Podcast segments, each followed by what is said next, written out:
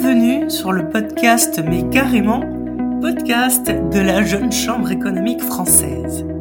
Je suis Alexandre et pour cette nouvelle saison 2024, nous allons continuer de mettre en lumière des personnalités remarquables sur la thématique de la jeunesse engagée.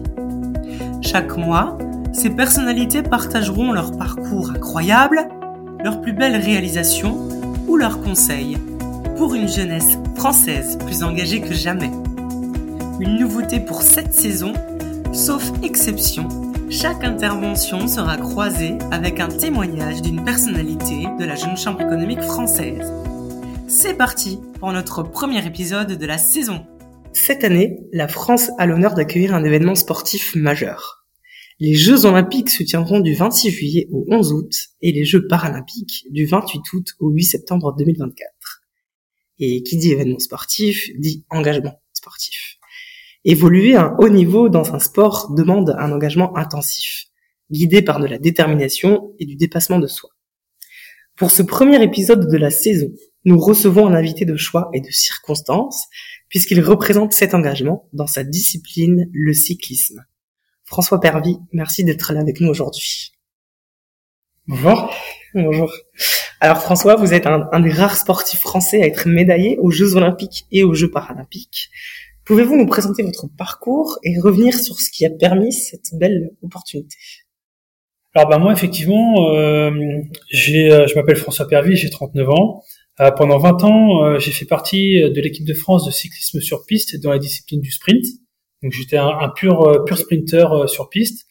Euh, pendant mes 20 ans, j'ai été 7 fois champion du monde, 5 fois champion d'Europe, 19 fois champion de France. Euh, j'ai battu deux records du monde, 200 mètres lancés et 1 km départ arrêté. Et je suis aussi, euh, pour l'instant, le seul Français de toute l'histoire du sport à être à la fois médaillé olympique et paralympique. Paralympique, euh, simplement parce que j'ai accompagné un, malvoyant sur un tandem, j'étais son, son, pilote sur le tandem. Mmh. Et donc, euh, bah voilà, je continue un peu mes mes, euh, mes exploits, on va dire ça comme ça, parce que euh, j'ai pris ma retraite internationale euh, sprint. Et depuis deux ans, je tentais de battre le record du monde de vitesse maximale en vélo couché caréné. Okay. Donc ça ressemble un petit peu à, une fusée, vraiment très proche du sol. le record du monde, c'est 144 km heure. Et dans le désert du Nevada, j'ai fait 140 km heure. Et maintenant, là, mon, mon prochain projet, bah, c'est de participer à la prochaine America's Cup, Coupe de l'América. Donc, euh, course bateau à voile où je fais euh, des sprints euh, sur un vélo qui se trouve dans la coque à bateau pour créer de l'énergie et activer les foils et les voiles. Waouh. Bah, que dire bah, Bravo déjà pour toute cette belle carrière sportive. Merci. Très riche. et justement, j'imagine qu'il y a eu des, des belles réussites, enfin des, quel est le moment phare de cette euh, carrière sportive, celui dont vous retenez plus particulièrement, qui vous a touché, qui vous a marqué? Ça, c'est une question qu'on me pose euh, souvent et c'est très difficile d'y répondre parce que j'ai vraiment eu des moments très très forts euh, dans ma carrière, notamment mon premier titre de, de champion du monde. je me suis entraîné et je l'ai eu un peu sur le tard à mes 28 ans. j'ai pendant 12 ans 12 ans, j'ai cravaché pour euh, pour euh, pour y arriver. Euh, je l'ai eu après euh, six, places sur le podium au championnat du monde, six places d'affilée sur le podium sans jamais être champion du monde. Donc on commençait à m'appeler le poulie d'or de la piste parce que à toujours faire deuxième. Bah, et à 28 ans, sachant que moi mes aînés ont tous arrêté à 30 ans. Euh, donc 28 ans, ça ressemble à une fin de carrière. Et puis finalement, j'ai explosé sur le tard. Et mon premier titre de champion du monde, c'est sûr. Et puis dans la foulée, la même année, j'ai battu mes deux records du monde en 24 heures, donc c'est quelque chose de très marquant. Et trois mois après, en 2000, 2014, euh, j'ai battu, euh, j'ai j'ai fait un triplé historique. C'est-à-dire que euh, je suis le seul Français ou le seul athlète de toute l'histoire de mon sport à avoir gagné toutes les épreuves individuelles sur un même championnat du monde. Donc euh, plus euh, mes médailles euh, aux Jeux Olympiques et Paralympiques, j'en ai pas un précis, c'est pas possible. Ils sont tout ce que je viens de dire là, c'est tellement précieux à mes yeux que je peux pas en choisir un seul. Merci beaucoup pour cette réponse. On sent la notion de détermination, d'être focalisé sur un objectif, et ça va aussi avec la notion de motivation. François, comment fait-on pour garder la motivation qui nous anime vers notre objectif? Alors c'est vrai quand on fait tous les jours la même chose, 340 euh, jours dans l'année, euh, qu'on a très peu de vacances et en fait c'est que des sacrifices, c'est dur de garder la motivation, de rester motivé, déterminé. Mais quand j'ai un coup de mou, bah, tout simplement, euh, je pense à l'objectif et je pense à l'objectif de séance. C'est quoi mon objectif aujourd'hui? Je m'applique à le réaliser et comme ça, petit à petit, il y a un jour qui se passe, une semaine, un mois, un trimestre, un semestre, une année, et c'est comme ça qu'en mettant les petits plats dans les grands tous les jours, euh, on arrive à, à, faire du très très bon travail et rester sur un travail euh, de, de, très haute qualité. Mm. Euh, après, bon bah c'est sûr, je suis pas une machine, donc euh, j'ai j'ai des moments, j'ai des moments de faiblesse, mais tout simplement, je fais en sorte qu'ils durent pas très longtemps. Et puis euh, voilà, faut, faut savoir s'adapter aussi aux aléas de la vie, parce que je peux avoir des blessures, je peux tomber malade, je peux avoir des impératifs familiaux. Donc, euh, bah faut, faut savoir s'adapter. D'accord. Merci. Pour euh, quand vous évoquez justement euh, ces moments de faiblesse, parce que j'imagine qu'il y a eu donc, de belles réussites et puis également quelquefois quelques moments de doute. Comment est-ce que vous avez réussi à surmonter euh, ce sentiment? Vous parlez du coup de, de, de se focaliser sur l'objectif. Est-ce qu'il y avait autre chose également? Bah, le plus important dans le dans le sport de haut niveau, euh, c'est avant tout, comme je l'ai dit, c'est du sport. Donc le sport, on est là pour pour prendre du plaisir. Et, euh, et c'est vrai quand on fait euh, tous les jours, je, je, me répète, en fait c'est clairement ça. Quand on fait toujours la même chose euh, pendant une dizaine d'années, à la fin on devient un mouton, on sait même plus pourquoi on est là, on fait bêtement, on réfléchit pas, euh, et tu oublies la notion de prendre du plaisir au quotidien. Mm. Parce que ça devient un automatisme. Voilà, et puis tu deviens, tu deviens un robot. moi le terme mouton, c'est vraiment, voilà, c'est, je pense que ça image bien, image bien les choses. Et donc, euh, des fois, c'est dur de se sortir de cette de cet état d'esprit. Mm. Et, euh, et vraiment en pensant euh, bah, à l'objectif de séance et à, la réintégration du plaisir au quotidien, mais finalement, finalement, tu tu peux plus facilement rester motivé. Et quand tu as un moment de doute, bah, tu essayes de, de positiver sur quelques moments de ta journée qui ont été positifs, même si le plus gros pourcentage de ta journée peut être négatif parce que tu vis un moment qui est difficile. Donc faut faut rester euh, concentré sur l'objectif. Euh, parfois, même souvent, être patient. Et puis surtout, euh, moi, c'est ma phrase fétiche ne jamais rien lâcher. Et on adore cette idée. Super. Euh, justement, par rapport à, à, la motivation toujours et à cette notion aussi d'investissement, d'être focalisé sur son objectif, on, quand on a un, engagement intensif comme le tien, j'imagine qu'il y a aussi la notion de sacrifice. Est-ce que des fois, ça, ça peut être lourd à, à porter, à vivre les sacrifices que tu fais pour ta carrière sportive?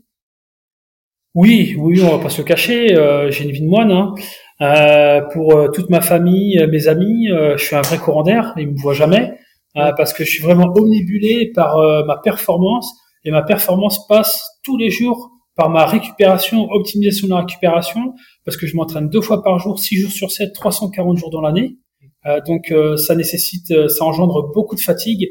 Et si je fais pas attention à mes récup et à aller chercher les, gains marginaux au quotidien, mm. je valide pas ma semaine et je valide pas mon, mon bloc d'entraînement. et après, bah, je suis obligé de, de, réduire parce que je suis trop fatigué trop tôt dans mon dans mon entraînement, dans mon plan d'entraînement.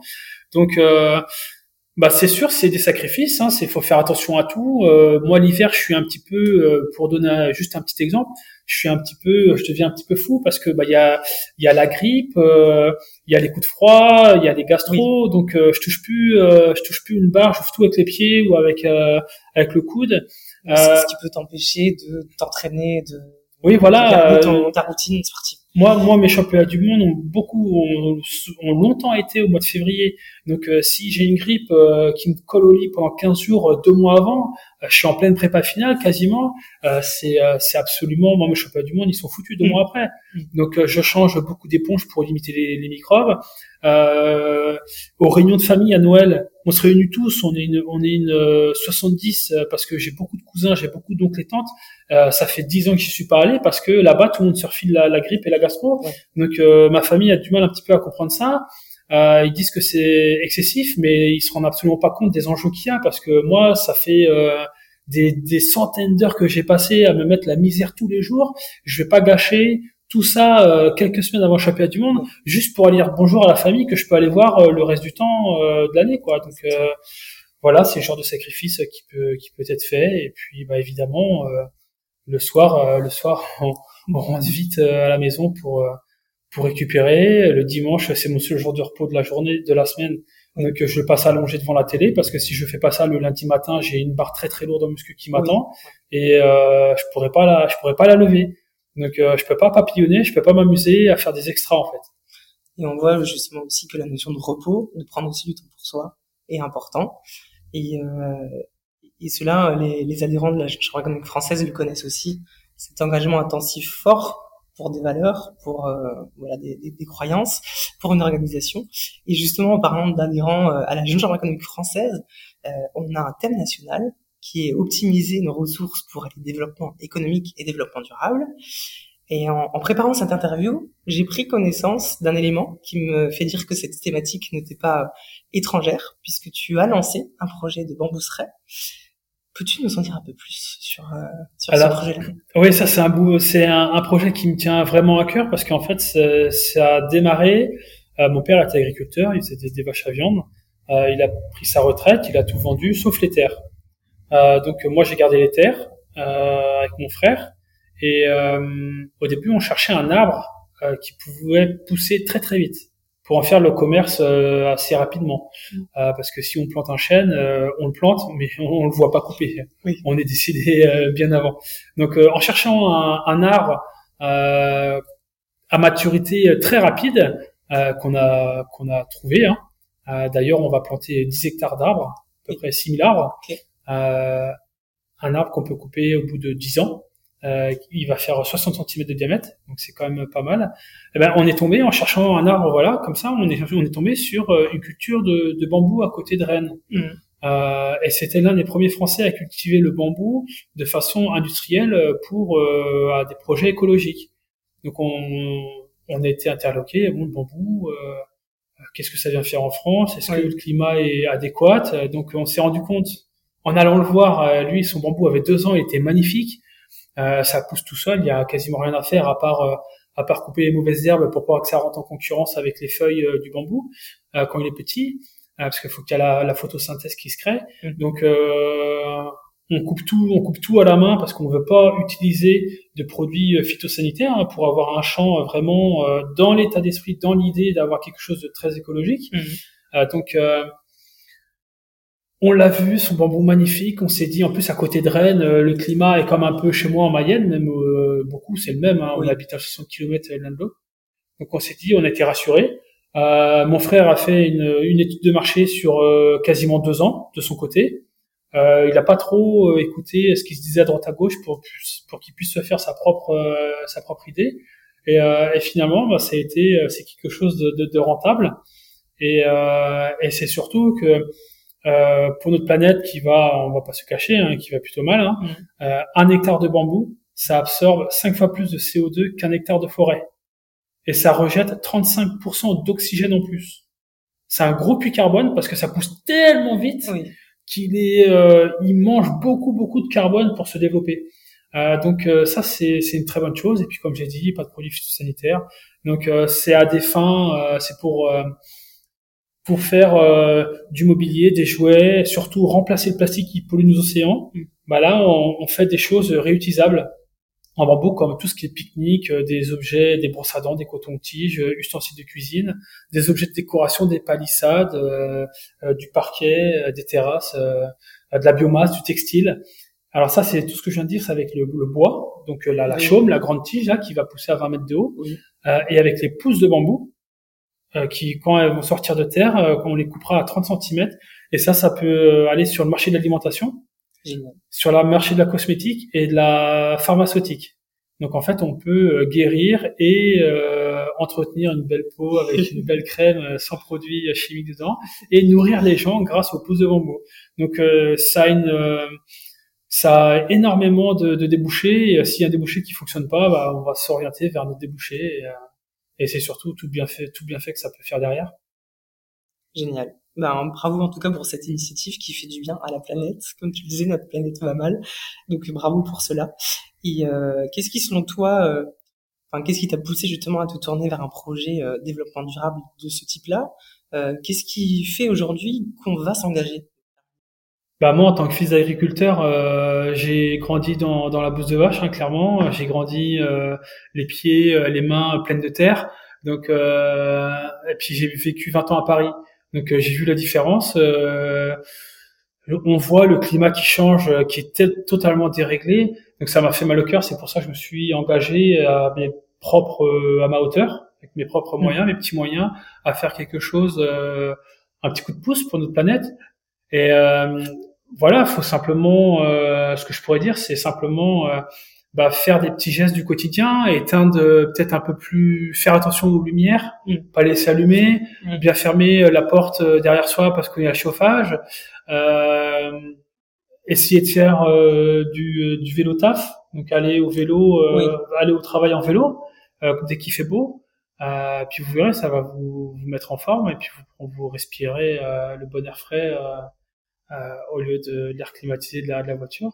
On vous fait confiance sur ce point. C'est un domaine qui Et puis voilà, il y a, y a, plein de petits gestes, bien trier ses poubelles. Euh, allez, on sait qu'aujourd'hui on a la, la, viande. La viande, c'est très énergivore de d'eau, donc peut-être limiter un petit peu, un tout petit peu sa, sa, sa consommation de viande.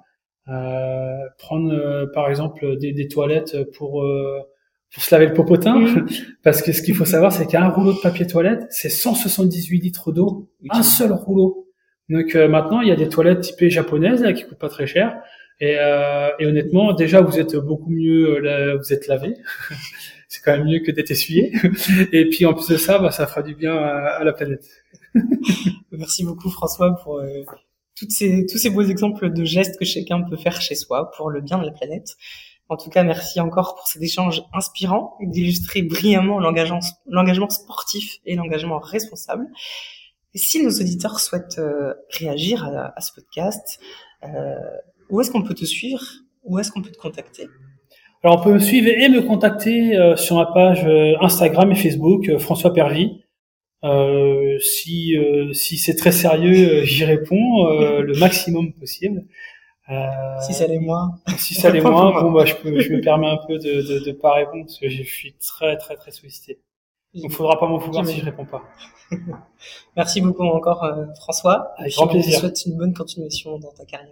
Merci. Merci. Merci.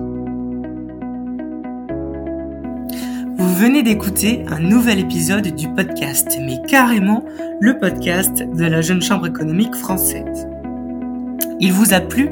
Il vous a inspiré N'hésitez pas à nous laisser un commentaire, à le partager ou à nous faire des suggestions à communication.jcef.asso.fr. Pour en savoir plus sur la Jeune Chambre économique française, rendez-vous sur notre site internet jcef.asso.fr ou sur nos réseaux sociaux Facebook, Instagram, X, LinkedIn et même sur YouTube. Merci pour votre écoute. Je vous donne rendez-vous le mois prochain pour un nouvel épisode du podcast Mais carrément de la Jeune Chambre économique française.